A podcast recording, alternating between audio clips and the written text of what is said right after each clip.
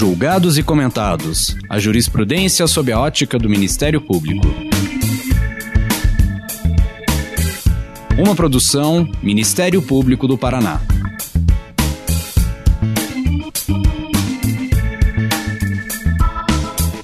Olá, estamos começando mais um episódio do Julgados e Comentados. Eu sou Eduardo Cambi e hoje abordaremos o tema da justiça restaurativa e o restabelecimento do vínculo comunitário.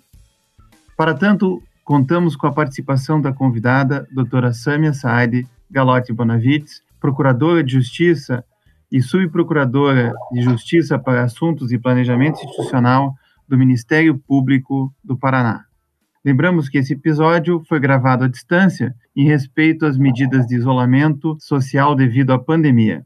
Nesse episódio, vamos conversar sobre as possibilidades de uma intervenção mais restaurativa do sistema de justiça, com práticas que visem a restabelecer e fortalecer os vínculos comunitários e sociais. Em tese de doutoramento em Ciências Jurídicas, defendida recentemente na Universidade Estadual do Norte do Paraná, nossa convidada aborda detalhadamente o assunto. Sâmia, muito obrigado por ter aceito o nosso convite. Seja muito bem-vinda. Gostaria que você se apresentasse ao público falando um pouco da tua trajetória acadêmica e profissional. Obrigada, Cambi.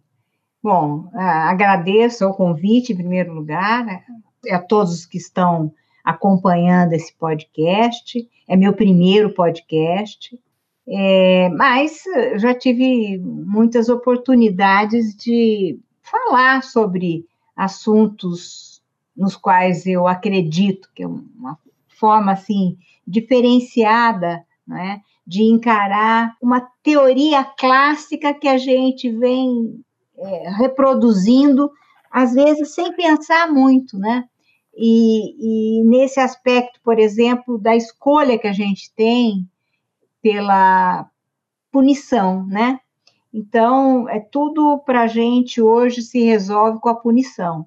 Eu sempre, na minha trajetória profissional no Ministério Público, como também na minha trajetória acadêmica, eu sempre é, tive esse ímpeto, essa, essa vontade, essa escolha por pensar diferente, por não admitir que todas as coisas elas têm que ter uma mesma solução, que a gente não possa pensar em algumas oportunidades de uma forma diferente, né? E, e aí eu cheguei, né?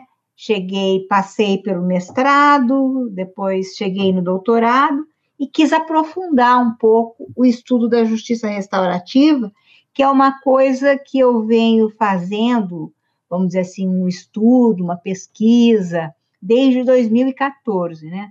Mas o doutorado eu comecei em 2016 e eu pude aprofundar isso. E aí a minha tese de doutorado é no sentido de que a justiça restaurativa ela tem uma influência é, grande na manutenção da coesão social, né, do vínculo comunitário. Então foi essa a minha conclusão principal, né? Então, nós não dependemos, aliás, a punição, o exercício punitivo, ele prejudica esse vínculo comunitário. Ele não é, não é, é, é algo que faz com que esse vínculo ele se esgarce, né? Já a justiça restaurativa, que é fundamentada na ideia de consenso, né?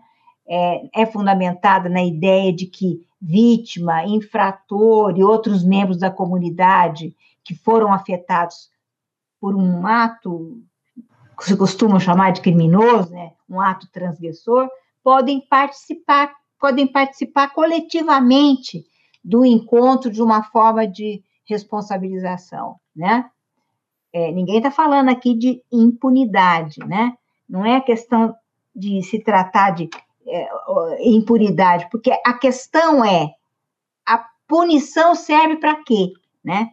Então, então é, vamos dizer assim, nós é, é, bom, se não tem punição, então tem impunidade, né?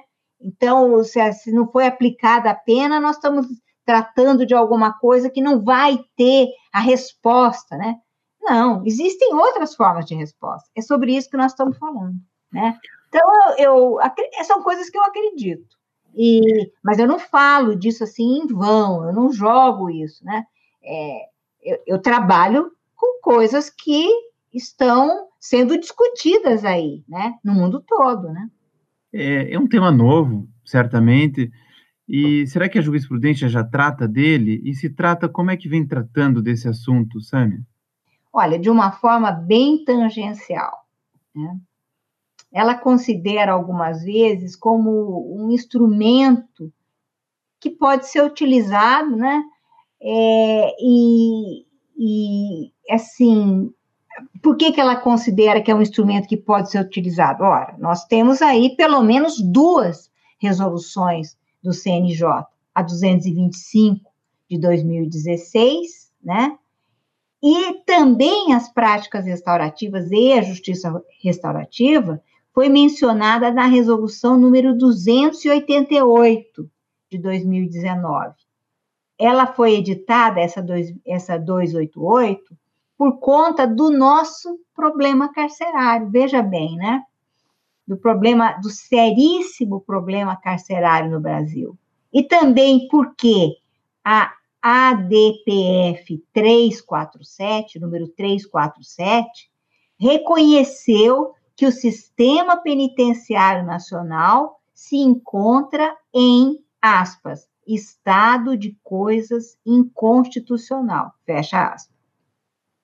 Considerou-se ainda para a edição dessa última resolução que eu mencionei, né, a carta de intenções assinada entre o CNJ e a Comissão Interamericana de Direitos Humanos. E também porque a prisão, conforme a Constituição Federal, conforme lá o artigo 5 incisos 50, 65 e 66, é, e nos tratados internacionais sobre direitos humanos, de que o Brasil é, é firmatário, né? É, é, é, a prisão seria uma medida assim extrema, usa-se em último caso, né? E o que dizem esses artigos, é, esses incisos do artigo 5 Que a prisão ilegal não pode ser mantida, que ela deve ser relaxada pela autoridade judiciária. Ou seja, ela somente se aplica conforme casos expressos em lei e ninguém pode ser levado à prisão ou mantido na prisão quando a lei admitir prisão provisória, eh, liberdade provisória. Então, a gente pode concluir que quando a hipótese não comporta nenhuma das alternativas penais existentes, só assim pode ser utilizada a prisão, né? Então, essa resolução que eu mencionei, a 288, trata das alternativas à prisão, das medidas que devem ser aplicadas como alternativa, das penas alternativas, né? E da política é, institucional do Poder Judiciário nessa situação, né? Então, quando você tem pelo menos duas resoluções do CNJ que tratam desse tema, ele, em algum momento, é lembrado ou é invocado pela defesa que busca, com instrumentos que têm alguma possibilidade de auxiliar o investigado ou o réu, né? Alguma forma dele encontrar uma situação mais favorável no processo, né? Porque a nossa regra é que quem comete um crime e que, vamos dizer assim, chega ao conhecimento das autoridades, ele vai ser pelo menos processado, né? E vai ser perseguida a punição dele com uma pena, né? Muitas vezes a pena é de prisão mesmo, de encarceramento. Outras são outros tipos de pena. Né? É isso. Mas, assim, então você consegue identificar alguma decisão ou algumas decisões que mencionem, ainda que tangencialmente, a justiça restaurativa? Sim. Como nós temos, Cambi, um discurso jurídico ainda condicionado pelas teorias clássicas da pena, que interferem sobremaneira né, na, na forma de aplicação é, e, e, e, da possibilidade de de existirem visões diferenciadas, e inclusive, isso é, a gente fica até meio pasmado, né? É, sem sequer considerar esse discurso é, convencional, os aspectos humanitários, né? Que estão relacionados ao fato de que a prisão não é uma medida de martírio, né? Não é uma forma de impor martírio a alguém, de expor as pessoas ao sofrimento, né? Ela, em tese, é um ato com finalidade de prevenção geral e especial. E na nossa teoria penal convencionada, né, ela é também uma forma de retribuição à prática de um crime.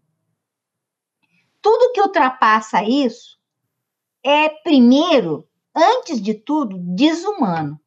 E depois, é também ilegal, né? Descumpre o nosso pacto constitucional, ofende os princípios de justiça. Mas, como hoje há uma cobrança muito grande dos órgãos jurisdicionais, no sentido de que é preciso a rigor contra aquilo que todo mundo sente que e chama e denomina de impunidade, ou seja, o que, que é impunidade para as pessoas? Elas não enxergarem alguém sendo algemado e levado para a prisão, né? Então tem que ter, tem que ter sempre todo dia alguém algemado e levado para a prisão, que é para as pessoas se sentirem seguras. É isso que que se traduz para ela como algo que lhes dá segurança, que lhes traz bem-estar, né? Isso é um problema sério, né? Então, como tem essa cobrança dos órgãos é, jurisdicionais muito grande, né, é, desse rigor, então, às vezes, como esse discurso clássico sobre o uso da pena, que é, serviria para quase tudo, né, e me refiro basicamente à pena de prisão, ao encarceramento mesmo, né, o julgador tem que conjugar isso com motivos, né, que ele encontra para amenizar algumas situações. Então, a justiça restaurativa, que não é exatamente bem compreendida no seu aspecto de mudança de paradigma, uhum. surge, surge para os tribunais, né, para os órgãos judicionais, como um mote para lembrar as pessoas que a convivência nos impõe como seres humanos iguais, que sejamos fraternos, por exemplo né? Que tenhamos um olhar fraternal. Este é o enfoque dado pelo ministro Reinaldo Soares da Fonseca no HC 562452, que é proveniente de um caso de Santa Catarina, em que ele, numa decisão monocrática, não conhece o habeas corpus, por ter sido utilizado como substitutivo de um recurso que seria, deveria ter sido usado pela parte, mas, em homenagem ao princípio da ampla defesa, ele examinou a existência do constrangimento ilegal, né, existência ou não, né, para conceder o habeas corpus de ofício no dia 6 de abril deste ano. Foi impetrante a Defensoria Pública de Santa Catarina em favor de uma mulher cuja pretensão era de progredir na pena ao regime semiaberto por ser mãe de uma criança de quatro anos. É isso porque a gente sabe que houve uma modificação na LEP, né, no parágrafo 3 do artigo 112 da LEP, por uma lei de 2018, que é 13.769, que prevê que para o caso de mulher com filho menor de 12 anos, que não cometeu crime, daí com violência, grave ameaça, tá, tá, tá, tem lá umas condições, né? e já cumpriu um oitavo da, da pena em regime anterior, né? Então, ela pode pleitear a progressão de regime. Então, ele explica, porque daí dá a impressão, não me detive assim em detalhes, que lá foi negado no, no Tribunal de Santa Catarina porque ela eh, foi considerado que ela integrava uma organização criminosa. Aí ele diz: não, dá para afastar isso porque ela foi acusada de associação para o tráfico, né? E isso, nesse caso, não é a mesma coisa que é, participar de uma organização criminosa.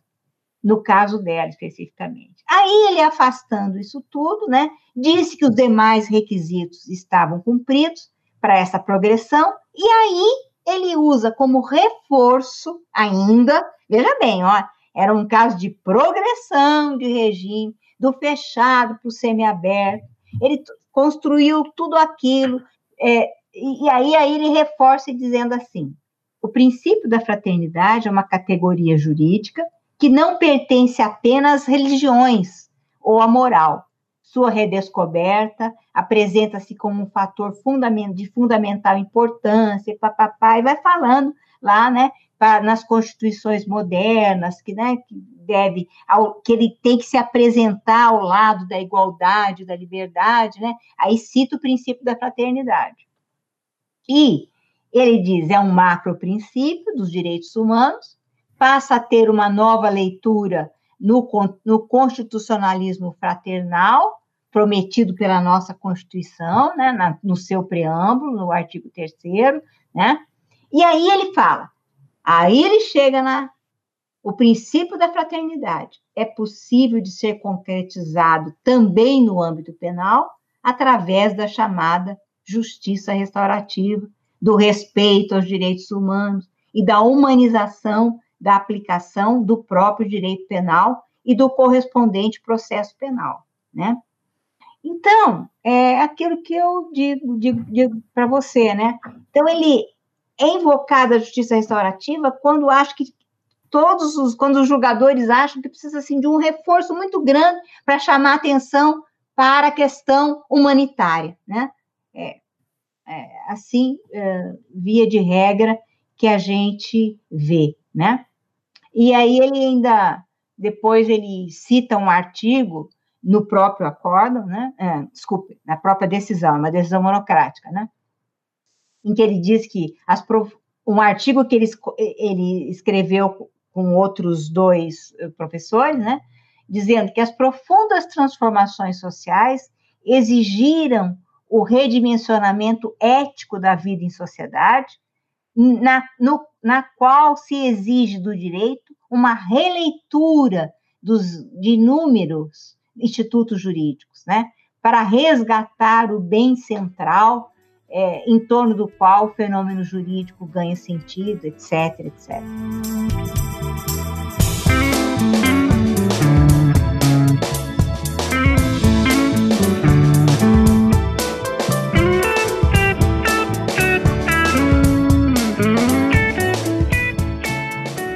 quando a gente é, vê o ordenamento jurídico, a gente vê que tem algumas alternativas. Por exemplo, a Lei 9.099, quando trata é, do, das infrações penais de menor potencial ofensivo. O artigo 62 da lei é, diz que sempre que possível é, vai se evitar a aplicação da pena é, privativa de liberdade. Daí vem a pergunta: a justiça restaurativa estaria desenhada para essas situações de infração penal de menor potencial ofensivo, ou mesmo aqueles crimes graves, crimes hediondos, poderiam se submeter a esse novo paradigma da justiça restaurativa?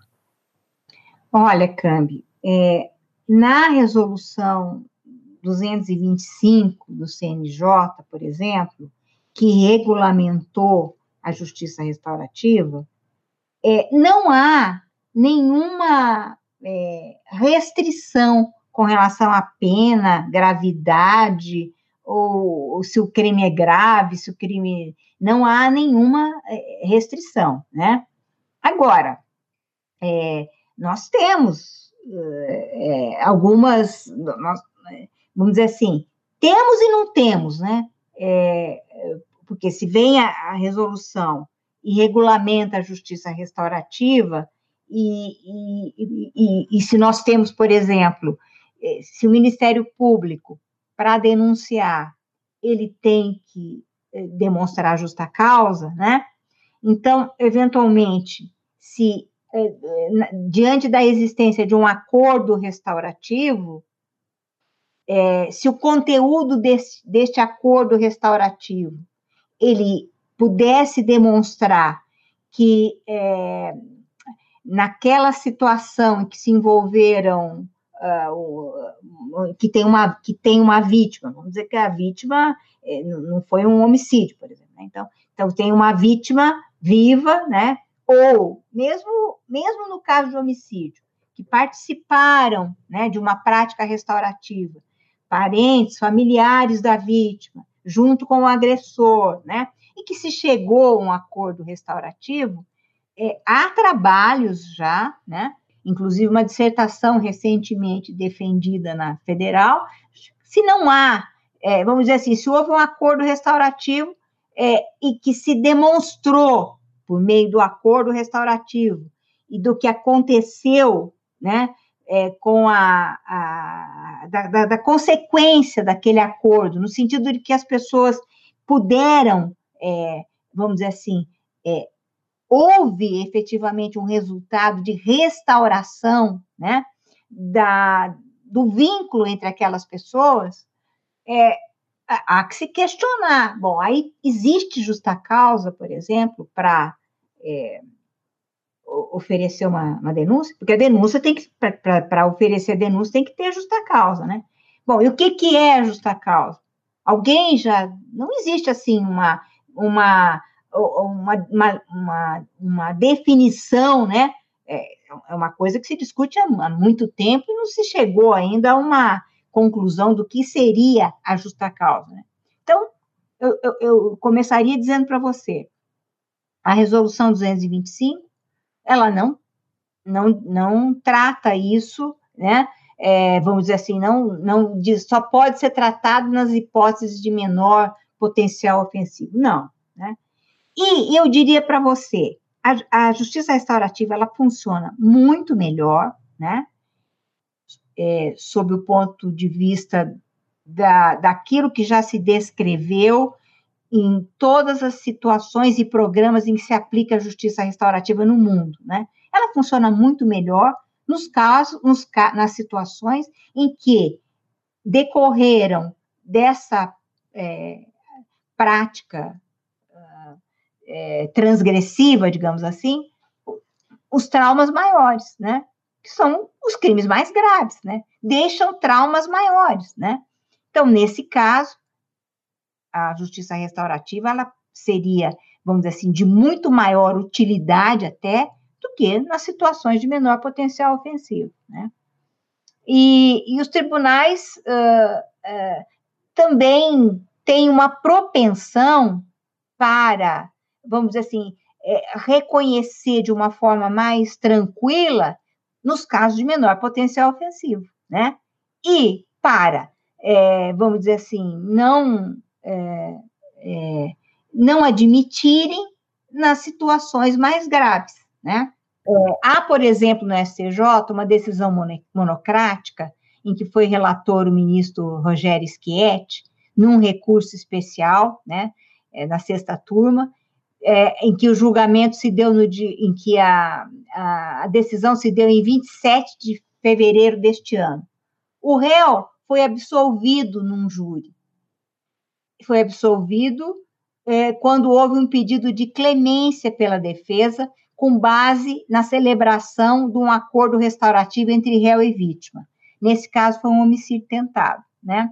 Então, houve um acordo restaurativo, quer dizer, então, primeiro, se admitiu levar o caso para a justiça restaurativa, né, lá no, na, no órgão jurisdicional de origem, aí houve o acordo restaurativo, depois o caso chegou no júri, no júri a defesa pediu a clemência com base na existência do acordo restaurativo. E o júri absolveu, né? Mas aí o Ministério Público é, recorreu com base no argumento da decisão manifestamente contrária à prova dos autos, porque disse que estava aprovada a autoria e materialidade, né? e também com base no vício formal na ordem de apresentação dos quesitos. O TJ do Rio Grande do Sul anulou o julgamento, né, por vício formal na inversão dos quesitos, e o STJ, na decisão mono, monocrática, ratificou esse posicionamento do TJ do Rio Grande do Sul, né? Então, veja bem, nesse caso, foi admitida a prática restaurativa lá atrás, Depois, com base na prática restaurativa, o júri absolveu, né, pelo re acordo restaurativo, e aí se entendeu que houve um vício formal e se anulou, né? Então, não sei, não sei o que, que vai dar se num segundo júri, vamos dizer que num segundo júri, né, uh, de novo se absolva. Como não foi, é, foi reconhecido o vício formal, em tese, vai poder o Ministério Público de novo alegar manifesta que houve que foi manifestamente contrária à prova dos autos, né? E assim vai. Se depois ainda houver o terceiro júri, talvez absolvido pela clemência, talvez, né?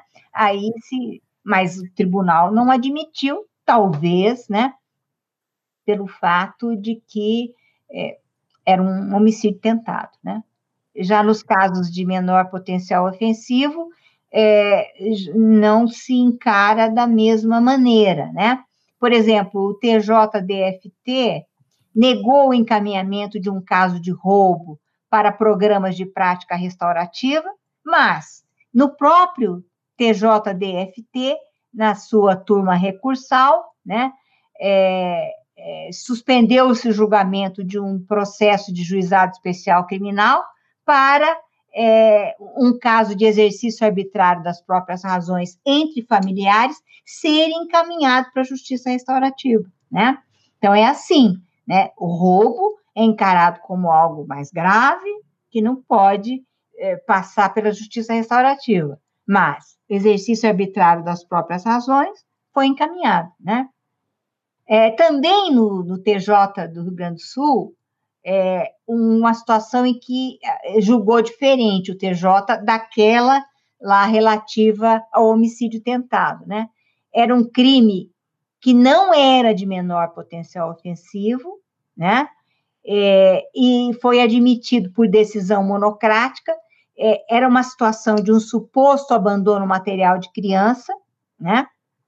Com pena é um, um crime cuja pena máxima é de quatro anos e foi admitido encaminhar o Sejusc local, né, respaldado no fato de que existe a resolução 225 que prevê prática restaurativa, né? E que aí disse o Tribunal do Rio Grande do Sul que nesse caso a justiça restaurativa favoreceria mais o desenvolvimento físico e mental da criança, né, do que o processo penal.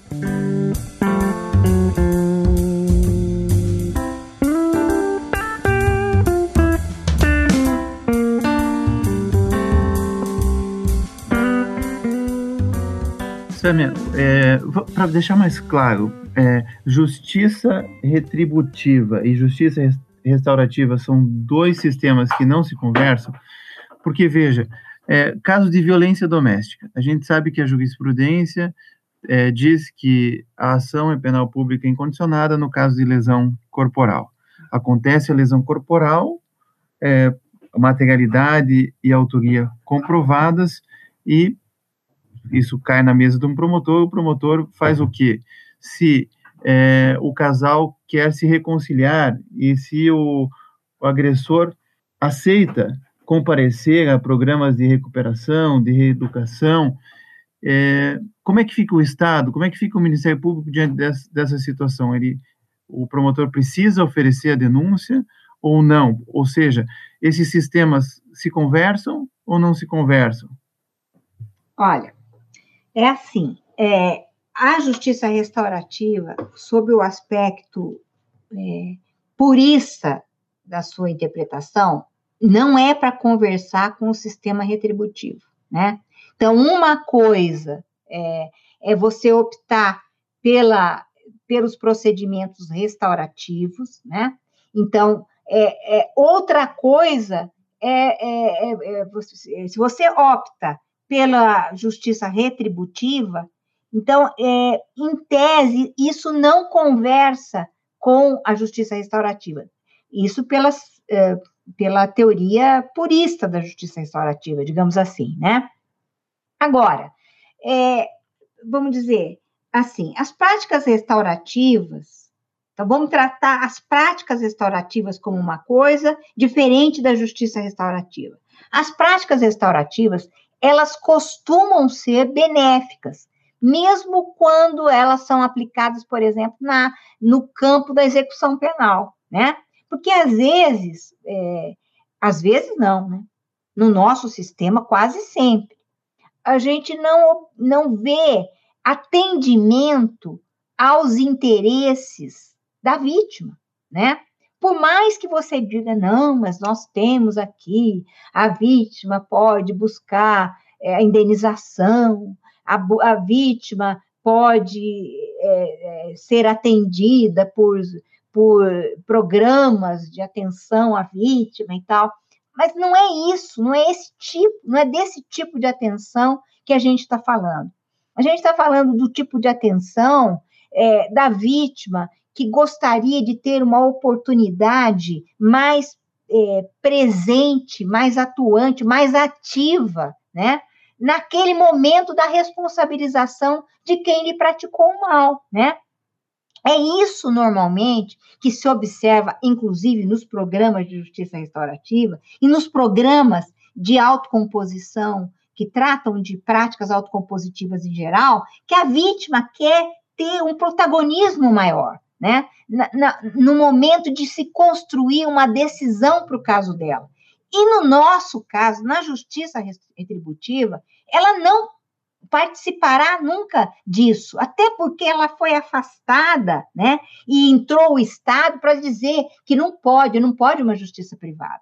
Né? A justiça privada, olha, veja bem, nós temos aqui que tratar disso no âmbito do estatal, né? E a, então a presença da vítima é prejudicial. Por quê? Porque a presença da vítima vem macular essa coisa de que é o Estado que trata da violação ao bem jurídico. A questão da pessoa que sofreu lá uma que sofreu com a prática do crime é secundária para o Estado, né? E então, é, é, mas para ela é muito importante, né? Há é, é, referências assim na, e quando a gente faz prática restaurativa, quando, né, é, nos programas que se, se que, que, trabalham com as práticas restaurativas, de que as pessoas querem compreender por que, que elas foram violadas daquela maneira, né? Por exemplo, vítimas de estupro, né? Por exemplo, é, é, é, pessoas que vítimas de, de, de roubo, né? Roubo, a pessoa entra à noite, entra na casa das pessoas, prende as, prende as pessoas no, no, no banheiro, é, é, praticam, vamos dizer assim, algum tipo de violência física, é, é, enfim, são situações absolutamente traumáticas que às vezes as pessoas precisam entender, porque às vezes elas acham, por exemplo, que que foram escolhidas por algum motivo, que, que aquilo é um mal que as atingiu, e elas querem compreender isso. E às vezes chegam-se à conclusão, se chegar, se, se houver uma prática, por exemplo, que a, a casa foi escolhida a esmo, né? E, e, e, e, aquilo é uma prática que não teve nada a ver com aquela casa, com aquelas pessoas, né? E, e às vezes isso é uma resposta muito muito mais satisfatória para quem passou por uma situação traumática do que a existência da pena, de mandar alguém para a prisão sem absolutamente existir nada desse tipo de perquisição, né? Agora, a situação da violência doméstica é um caso, uma situação aí, né, que você coloca e que problematiza um pouco o raciocínio, né? Porque a violência doméstica, Aí nós vamos estar falando, entrando num terreno, é, vamos dizer, em que tem as questões de gênero, né, para serem discutidas, o fato de que não nunca foi encarada a questão da violência doméstica, nem, veja bem, é, nós decidimos que, tem, que, a, que a, a punição que resolve tudo. No caso da violência doméstica, daí antes da Lei Maria da Penha, não. No caso da violência doméstica, não, não precisava ter punição. Embora a gente tenha chegado a uma conclusão de que punição resolve tudo, punição resolve, é, vamos dizer assim, ensina, punição é, é, provoca a dor que foi provocada por quem resolveu praticar um ato contrário à lei penal. No caso da Lei Maria da Penha, nada disso, desculpa, no caso da lei da violência doméstica, nada disso tocava. Não, isso era um problema de marido e mulher, né? Que era uma questão doméstica, né? E que isso, o, o, o, o, o país, né? A nação brasileira tratava como alguma coisa assim que não merecia atenção, né? Isso se sabendo pelos órgãos de saúde, pelos serviços de assistência social e pelas próprias delegacias de polícia, mas que é, faziam de tudo para não enxergar um problema gravíssimo, né? Que era um problema gravíssimo, inclusive de saúde pública, com mulheres sendo gravemente feridas, né? É, prejudicadas no aspecto psicológico, prejudicadas no aspecto moral, prejudicadas em todos os aspectos e que não se fazia nada, nem em termos de políticas públicas de atenção, nem em termos de usar a única resposta que nós utilizávamos para tudo: punição e prisão, né? Portanto, é, a partir disso, né?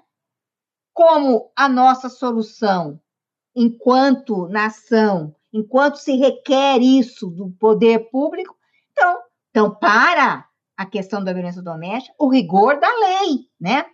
Quando nada veio. Mas a Lei Maria da Penha, como você bem observou, ela não é feita só do rigor legal. Mas, como a nossa opção sempre é a do rigor legal, a da busca da punição, né? É, a Lei Maria da Penha ela tem vários atributos positivos. Ela visibilizou o problema, ela vem e, e, cria algum tipo de respaldo de serviços de assistência e proteção para a mulher, ela tem as medidas protetivas, né? Agora, é, é o que eu costumo dizer, né? Se, se a opção for continuar sendo de que a punição é que resolve tudo, também para a violência doméstica, tem que ter punição, né? Mas não quer dizer que só para a violência doméstica vai ter que ter punição, para o resto a gente vai poder usar a justiça restaurativa. Nós entendemos, nós que estudamos justiça restaurativa e tal, que seria muito benéfico, né? Muito benéfico. Até porque a gente consegue por meio disso, talvez começar a ressignificar o que acontece no espaço social, né? Para que as pessoas passem a pensar de uma maneira diferente e agir de uma maneira diferente, né?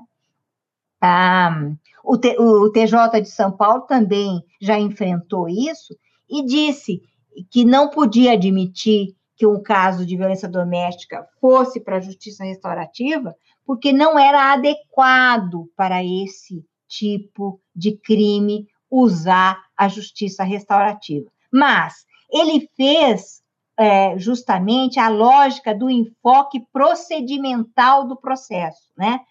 Ou seja, a gente tem que punir é, ações identificadas como crime, né? E no aspecto filosófico, no sentido de que a, a, aposta que a pena é o elemento, é o único elemento adequado para a censura desse tipo de crime e desqualifica daí nessa decisão a justiça restaurativa, ou seja, reforça que a punição é que resolve tudo, né? E que, aspas, a resposta penal ao caso concreto exerce o papel indispensável de modificar um padrão sociocultural brasileiro, né? É, que é uma prática costumeira, etc. Né?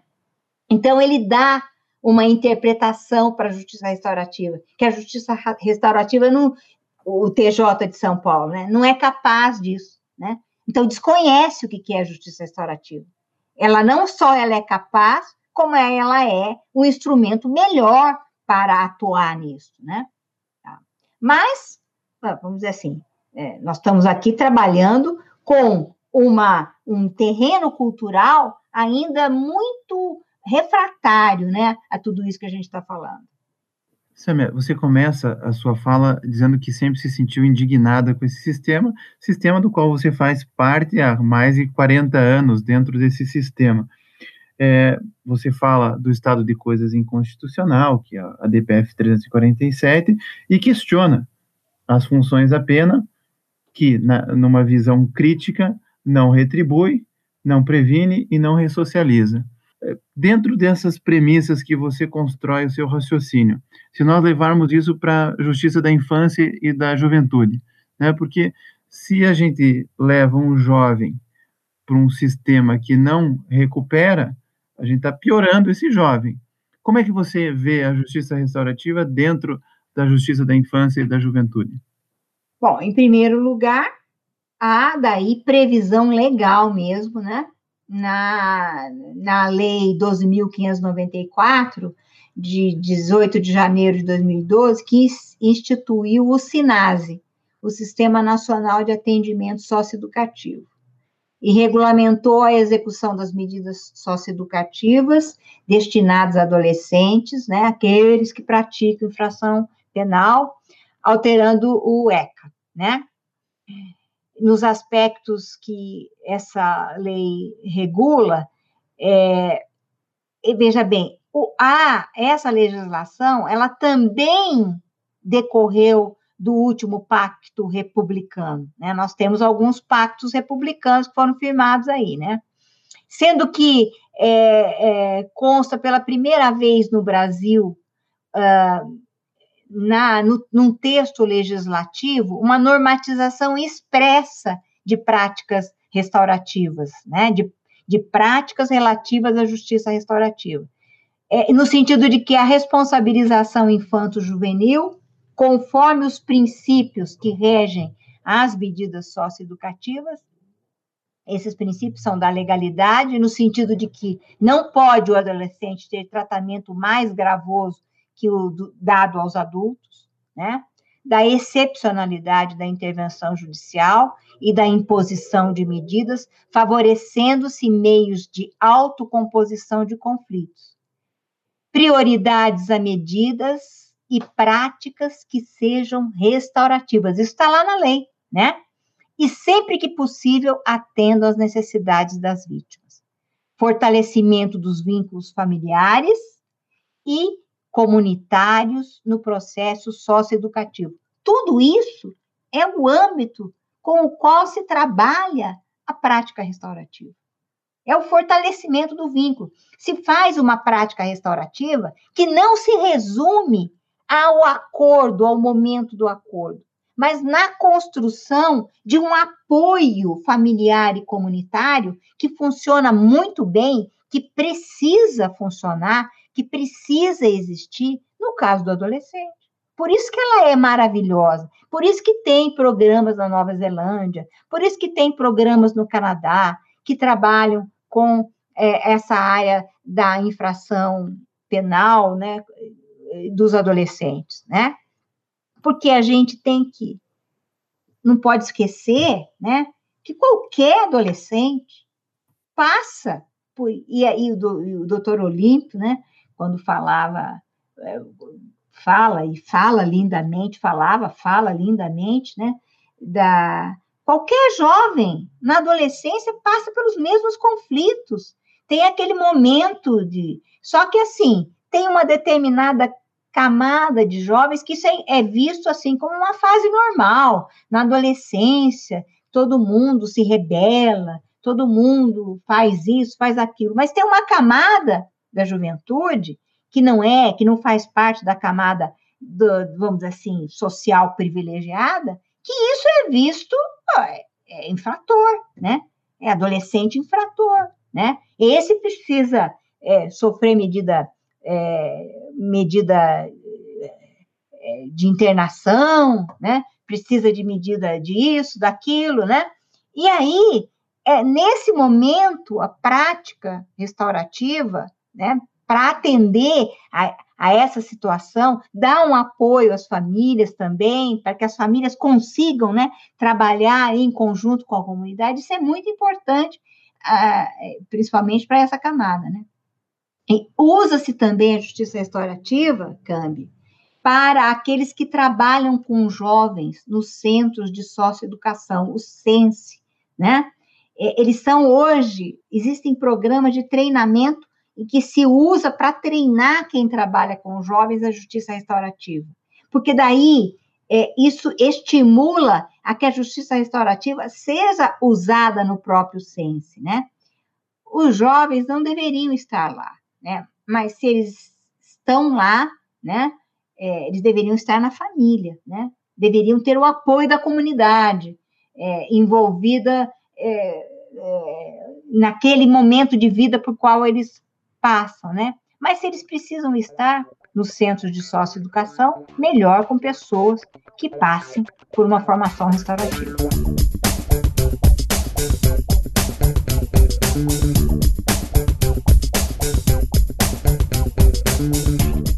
Silvia, nós aprendemos o direito penal, o processo penal, é, num outro momento, no século passado, é, que se falava, por exemplo, do, do princípio da obrigatoriedade da ação penal pública, é, de que modo essa justiça restaurativa, que é um novo paradigma, pode ressignificar as atividades do Ministério Público, ainda mais agora que nós temos um acordo de não persecução penal?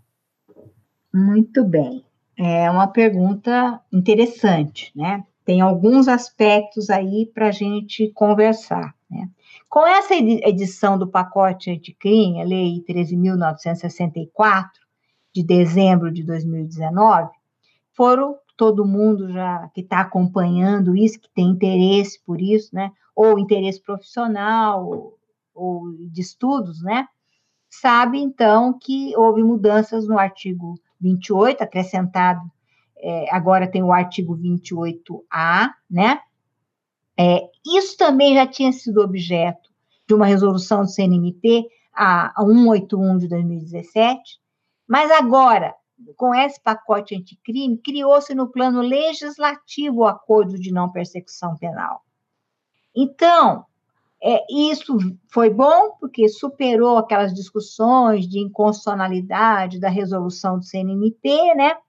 E daí, então, trouxe lá para a lei, para o Código Penal, o artigo 28A. Tá.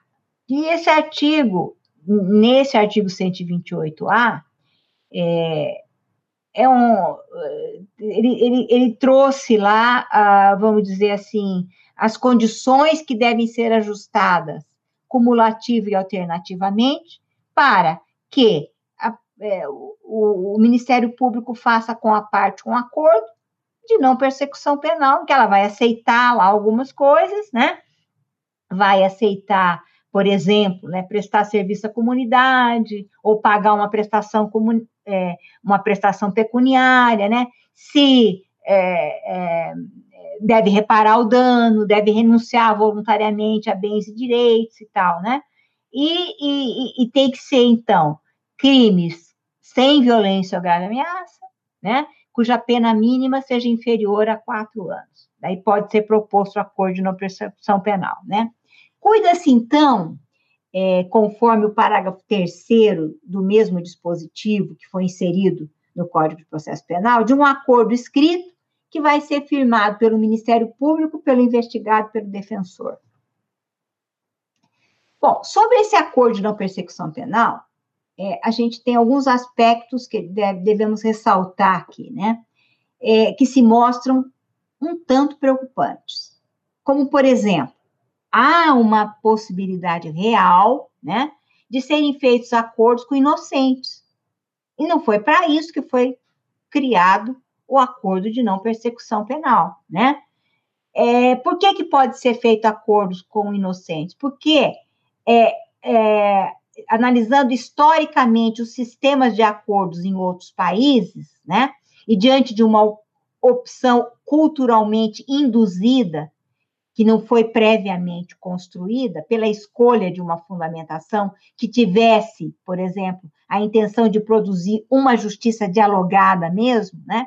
Não, nesse, no nosso caso aqui parece que mais, né? A gente optou pelo acordo de não persecução penal para diminuir um pouco o número de processos criminais, né? Não foi para produzir uma justiça efetivamente, uma justiça consensual, uma justiça dialogada, né? É, então, é, nos países que já fizeram isso, tem uma aí há uma uma a gente nos faz crescer a preocupação, por exemplo, de não se importar muito. Nesse caso, por exemplo, ele poderia ser absolvido, que não está muito claro e tal, né? Enfim. Então, pode haver excessos na acusação, acenando, então, para uma situação mais grave do que uh, se configura mesmo em concreto, né? Ou seja, nem condenação haveria, mas houve acordo de não persecução penal. Juntamente com isso, é, é, toda essa é, legislação que se, se, destina, então, a trazer é, alguma coisa que é considerado benefício para o investigado, é, é, ela não se aproxima nem de perto com o que a proposta da justiça restaurativa. Né? É um benefício em termos, né? porque a justiça restaurativa ela é mais, ela se destina a atender também, vamos dizer assim, é, uma situação em relação à vítima, ela se destina a que a pessoa que praticou aquilo, ela tenha, possa ter mesmo um momento de reflexão sobre aquela, aquilo que ela praticou, né? É diferente da proposta que vem do acordo de não persecução penal, né?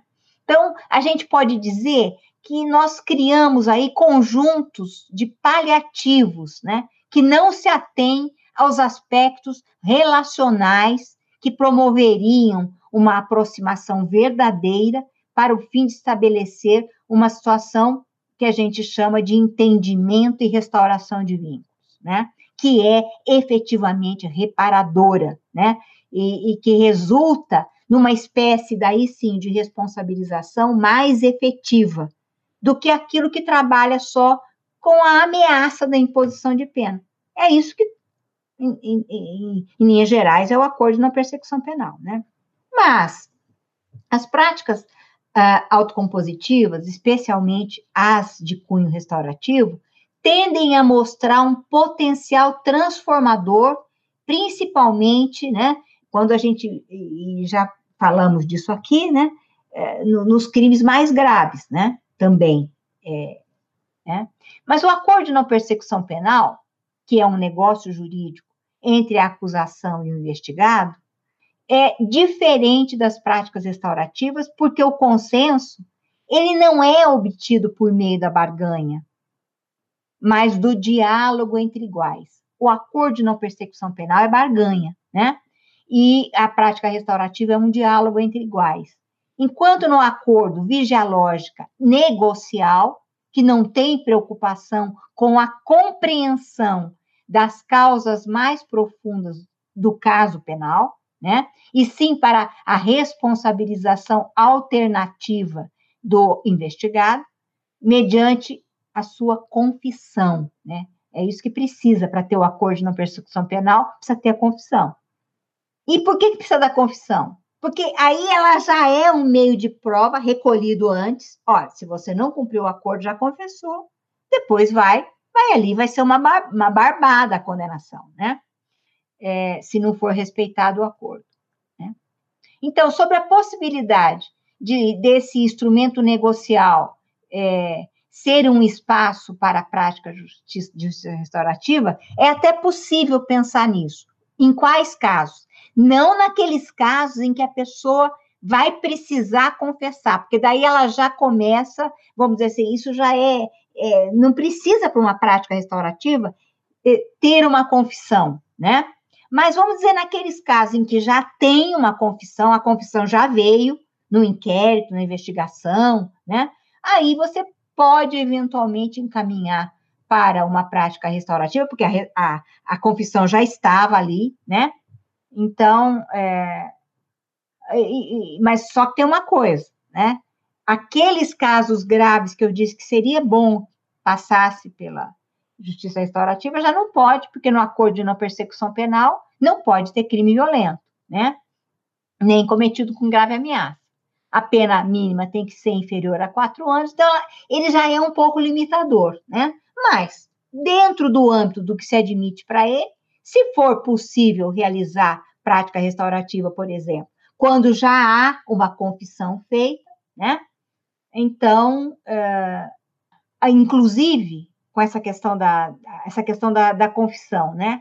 A, o artigo 8, 8 da resolução número 12 de 2002 do Conselho Social e Econômico da Organização das Nações Unidas, que trata dos princípios da utilização da justiça restaurativa, diz que não é, a participação em práticas não pode implicar em admissão de culpa, né? Então, então veja que até com os próprios uh, princípios elencados lá pela ONU, né, não poderia ser obrigado a, a, a confessar para participar de uma prática restaurativa. Então, quando já tem confissão, aí é diferente, né? Então, se aproveita, quando já tem confissão, essa situação de uma existência prévia já da confissão, e, e aí se pode viabilizar a abordagem restaurativa, e por meio disso, você auxilia, cria uma situação, uma oportunidade para valorizar as necessidades da vítima, né? Bem como para que o, o quando o autor da ofensa participe das práticas, ele possa, é, vamos dizer assim, por meio dessa prática dialogada, fazer uma ressignificação dos seus atos, da forma como ele age na vida, por que, que ele fez daquela maneira, se ele pode tentar fazer diferente, o que está faltando para ele, para ele se se comportar de uma maneira diferente no mundo, enfim, né? É, e se existiu consenso, né? É, é, muito que bem. Se não existiu acordo, aliás, se existiu consenso para fim de acordo restaurativo, tudo bem, aconteceu uma prática restaurativa. Se não, o acordo de não persecução penal, ele vai servir lá, mas não para uma finalidade restaurativa, né? Vai servir para fazer o acordo de não persecução penal como ele foi desenhado pelo legislador. Sam, a gente está chegando ao final do programa, mas cabe ainda mais uma pergunta, né? Você coordena o núcleo de incentivo às práticas autocompositivas aqui no Ministério Público do Paraná. E daí vem a minha pergunta: o que ainda é preciso para nós superarmos o modelo da justiça retributiva para a justiça restaurativa? É uma questão mais normativa ou uma questão mais cultural? É, eu diria que é, é uma composição das duas coisas, mas o peso maior é o da questão cultural. Por que, Cambi? Eu vou te dizer o porquê, né? O que a gente vê hoje é, no cenário coletivo e no cenário público é algo é, totalmente que, vamos dizer assim, que vai criar que, que vai estimular a rejeição, né? A qualquer coisa que diga respeito a consenso, a buscar so, é, coisas diferenciadas. Por quê? Porque o estímulo hoje é no sentido de que é, você só obtém resultados pelo uso da força, pelo uso da violência, é, a, o discurso do ódio, a contraposição do, do bem contra o mal, né? É, e não fazendo com que as pessoas reflitam, né? É, sobre as, é, vamos dizer assim, sobre as questões estruturais da sociedade, né? Que, na verdade, as pessoas não escolhem ser o que elas acabaram sendo, né? Elas não escolhem, não tem assim um grupo de pessoas em sociedade que escolheu ser uh, integrar aquele, aquele grupo dos marginais, dos que são considerados marginais. Não é que eles sejam marginais, eles são considerados marginalizados, né? Porque, é, vamos dizer assim, representam em relação ao todo aquela parte do ruim que a gente pensa que se a gente extirpar, né, pessoas que não agem uh, vamos dizer assim, que uh, agem uh, contrariando a, a, legislação posta, né? praticam assim aquilo que a legislação penal diz que atinge. Uh, então, a gente tem essa coisa de, de marginalizar e um estímulo até é, promovido pelos próprios órgãos de comunicação é, no sentido de que a melhor forma de você enfrentar tudo isso é você usando o direito penal, né? Então, fica um pouco difícil, fica difícil você trabalhar a ressignificação é, da justiça, né, dizendo, olha, veja bem, a gente tem alternativas, né, para a gente discutir. A gente pode refletir de uma outra forma que no, que no aspecto comunitário é mais benéfico para todos. No sentido de que as pessoas compreendam que essas coisas, assim, que elas costumam individualizar, ou seja, a prática de um roubo é uma situação individual. Na prática de um roubo está envolvido um, um indivíduo que eu classifico de extremamente violento, é um indivíduo que não está adequado para conviver socialmente, e que esse indivíduo, a hora que ele pratica uma violência contra alguém para ficar com o bem, um celular, um tênis, um, uma jaqueta, um relógio, né? Ele está fazendo aquilo porque tem um mal dentro dele, e é este mal dentro dele a gente doma, né? Com a violência do Estado. A violência do Estado é você manda ele para a cadeia, você mostra para todo mundo o que acontece com alguém que faz aquilo que ele fez. Há uma tendência a individualizar este ato que foi praticado por essa pessoa, enquanto isso não é algo que deva ser individualizado. Este é um mal social decorrente de uma forma equivocada, né, das nós, de nós conduzirmos as nossas questões sociais e econômicas, né? Nós empurramos boa parte dos integrantes da sociedade para algum lugar, né? Ah, e em relação a este lugar, ele não se entende integrante de uma sociedade, ele não se sente pertencente, né? Ele sente que ele tem que lutar para uh, conseguir as coisas que ele precisa para viver da forma como ele, vamos dizer, ouviu alguém fazer, ou ele entende que ele pode, vamos dizer assim, driblar essa situação estrutural da sociedade, que ele não consegue dominar, nem nós, né, que nós temos formação e temos e exercemos funções, inclusive, para é, corrigir problemas estruturais da sociedade, nós não sabemos como fazer, né? E, bom, então, é, nesse aspecto, é muito difícil essa mudança cultural que é necessária, né? E junto com a mudança cultural, porque não adianta só você fazer a mudança legislativa, né? A mudança legislativa, ela, ela vamos dizer assim, ela retiraria, né, qualquer resquício né, de, de possibilidade de alguém questionar, ah, se eu posso usar isso, né? Porque enquanto a lei me manda é, denunciar, processar, é, obter uma condenação, mandar para a cadeia, né? Aí não, o, texto legislativo, ele, ele, ele, principalmente com relação aos atores, né? Aos atores eh, jurídicos, né? Do sistema de justiça, é, é importante também, porque auxilia nisso, né? Mas eu acho que a mudança cultural, ela prevalece nesse caso.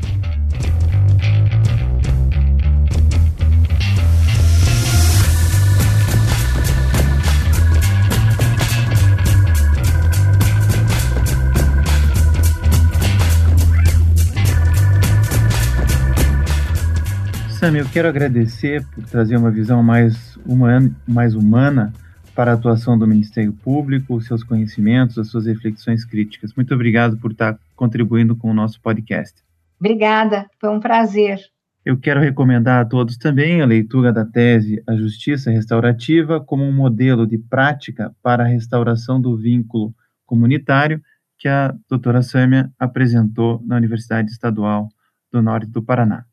Não se esqueça de curtir ou se inscrever em nossas redes sociais e assinar nosso podcast no aplicativo de sua preferência. Você também pode participar da elaboração dos julgados e comentados. Para sugerir um tema, encaminhar dúvidas ou comentários, envie para a gente no e-mail julgados e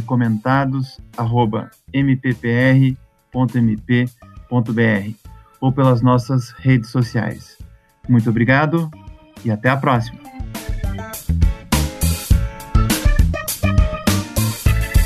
Uma produção Ministério Público do Paraná.